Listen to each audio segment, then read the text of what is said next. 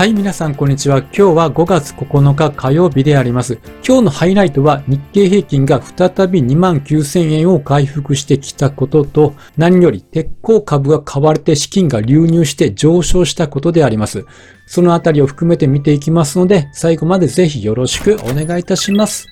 はい、まず日経平均を見ていきますと、29,242円、プラス292円高となりました。ということで、終値ベースで見れば22年の高値を更新してきました。こちらが日経平均のチャートなんですけれども、前回の高値が22年8月17日、29,222円でした。ちょうど220円上抜いてきたということになります。アメリカのナスダック100も年初来の直近の高値を更新してきているので、それは GAFAM の決算などもあって牽引をしています。そして今日のこの高値の更新をしたのが鉄鋼株ということなんです。で、ここで値上がり率トップを見ていきますと、鉄鋼株は今日はプラス6.12%の上昇となって、なんと2位と大きく差をつけての上昇となりました。なので、この上げを見ると、鉄鋼は最近ちょっと影を潜めていたところもありましたので、その間資金が他で運用されていて、再び決算に向けて少し調整が入ったところで買いを入れるようなスケジュールがされていたかのような一業種だけの突出した上昇となりました。それは売買代金を見れば頷けます。売買代金の第3位に JFE が入っております。これは昨日の決算が交換されて資金が流入したということが挙げられます。そして同じ鉄鋼銘柄の日本製鉄も6位にランクインをしております。まあ、こちらは釣れ高という感じになりました。で特に JFE は売買代金で上位なんですけども、株価の前日比で見ると、プラス14.5%ということで、この中で唯一2桁上げているということなんです。でちなみに昨日の決算で同じく交換された川崎汽船は4位にランクインしておりますが、プラス9.2%ということであります。ということで、レーザーテックや日本郵船が上位にいますが、JFE は買いでの資金が入ったので、プラス14%の上昇ということであります。なので、再び鉄鋼の今年前半のモメンタムを感じさせてくれるような売買代金を伴った上昇となりました。で、昨日もですね、JFE の決算を見たんですけども、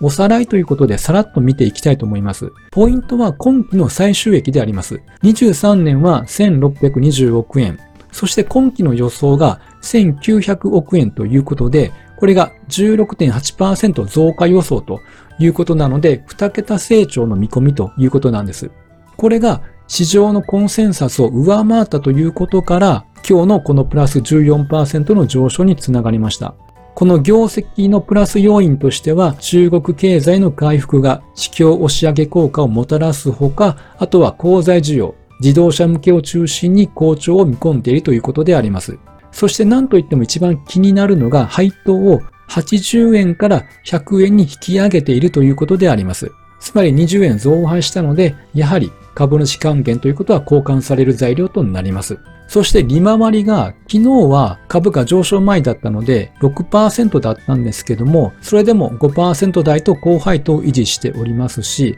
そして PBR が0.51倍ということで、依然割安感はあります。で、今回 JFE の決算を機に資金が鉄鋼に入ってきました。で、鉄鋼セクターは低 PBR 銘柄が多く、物色の対象として注目されているということも挙げられます。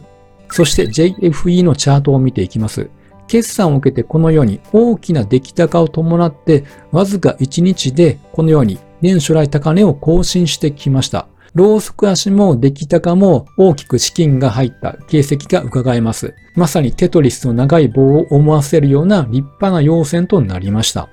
で、前回の高値の価格は、これ1846円で、これが3月9日につけておりました。ここを1日で上抜けたということは、やはりこの出来高がですね、このように多かったということが挙げられます。このチャートは去年の11月からなんですけども、今日の出来高はかなりの高水準ということがわかります。これが直近の出来高の推移なんですけども、だいたいいつも300万株前後なんですけれども、5月9日の日はなんと4700万株ということで、いつもの約15倍の資金が入ったということになります。それだけ鉄鋼株のこの決算に注目されていたということも言えるんではないでしょうか。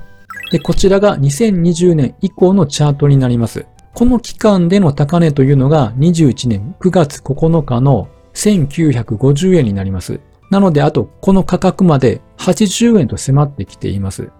で、上場来高値は2007年の8790円なので、もう約16年前ということなので、まあ、結構前になるんですけども、まずは手前の高値を更新し、これが JFE だけではなくて、鉄鋼全体として、まだまだ PBR が割安な銘柄があるので、今回の決算を機に、鉄鋼に資金が入ってくると、日本株への注目も高まっていきます。で、相乗効果で他の銘柄へと波及することも考えられます。そういった期待が持てるのはこの出来高ではないでしょうか。これがコロナ以降を見ても、出来高というのは明らかに突出して一番大きいということが挙げられます。なのでまたこのように資金が入ってくると、再び今年前半のような上昇トレンドというのも可能性としてはあるのかなというふうに見ています。そしてこちらが鉄鋼の本命銘柄日本製鉄です。JFE の決算を受けてその影響が波及してプラス5.35%の上昇となりました。ここ最近は鉄鋼株1月2月というような上昇の勢いではなく、じわじわと調整が入っていた状態でありました。で直近の日本製鉄の動きとしては、3000円を下回ると買われるといった動きをしておりました。で、あと2月の決算の時は、日本製鉄、決算が交換されて上昇しています。実は JFE は2月の決算の時は業績を下方修正したために大幅安となりました。しかし、その後の日本製鉄の高決算や鉄鋼のモメンタムに乗って、この大幅安を帳消しにする上昇となったわけであります。で、今回はこの JFE が上昇を牽引してくれているということなので、日本製鉄もこの流れに乗っていきたいというところではあります。ということで、日本製鉄の決算スケジュールなんですけども、会社のホームページを見ると、10日の14時ということで、場中での決算となります。証券会社の決算スケジュールを見ると15時ということで引け後にはなっているんですけども、会社のホームページでは14時ということなので、こちらが正しいのかなというふうに思います。そしてもう一つの鉄鋼の主力銘柄、神戸製鋼は11日の15時30分予定であります。こちらは会社のホームページを見ても時間までは記載がなかったので、引け後の決算の発表かと思われます。理想は2社とも増配をしてきて、再び鉄鋼株に資金が流れるということを期待したいところであります。で、今は決算シーズンなので、それによって株価が動いていきますが、長期的な目線で見れば、やはりアメリカのインフレ動向が重要になってきます。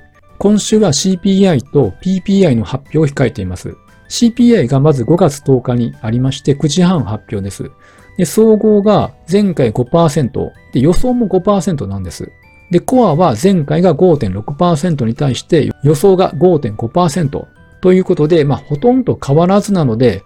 一時の高値の9%から見れば、インフレは収まってはきてはいるんですけれども、エネルギー、生鮮食品を除いたこのコア CPI が22年の12月からは5%台と、まあ、とどまっている傾向にあるということなんです。で、FOMC では追加利上げという表現は削除されていましたけれども、パウエルさんの記者会見では、引き締めが正当化される場合は、利上げを実施する場合もあるということなので、今の政策金利で、まずは様子を見て、インフレが収まらなければデータを見た上で利上げの可能性も含ませた発言内容となりました。あと11日に PPI の発表があります。これは生産者が出荷した原材料や製品を対象に企業間で取引される価格を指数化した指標になっております。なので、川下であるこの CPI の先行指標になるので、まずはこの PPI が低下していかないことには CPI の低下の動きというのは出てこないので、この PPI の指標も重要度としては、まあ中ではあるんですけれども、インフレを見る上では重要な指標ですので、こちらもチェックをしていきましょう。はい。では本日は以上となります。ぜひ高評価ボタン、あとチャンネル登録もよろしくお願いいたします。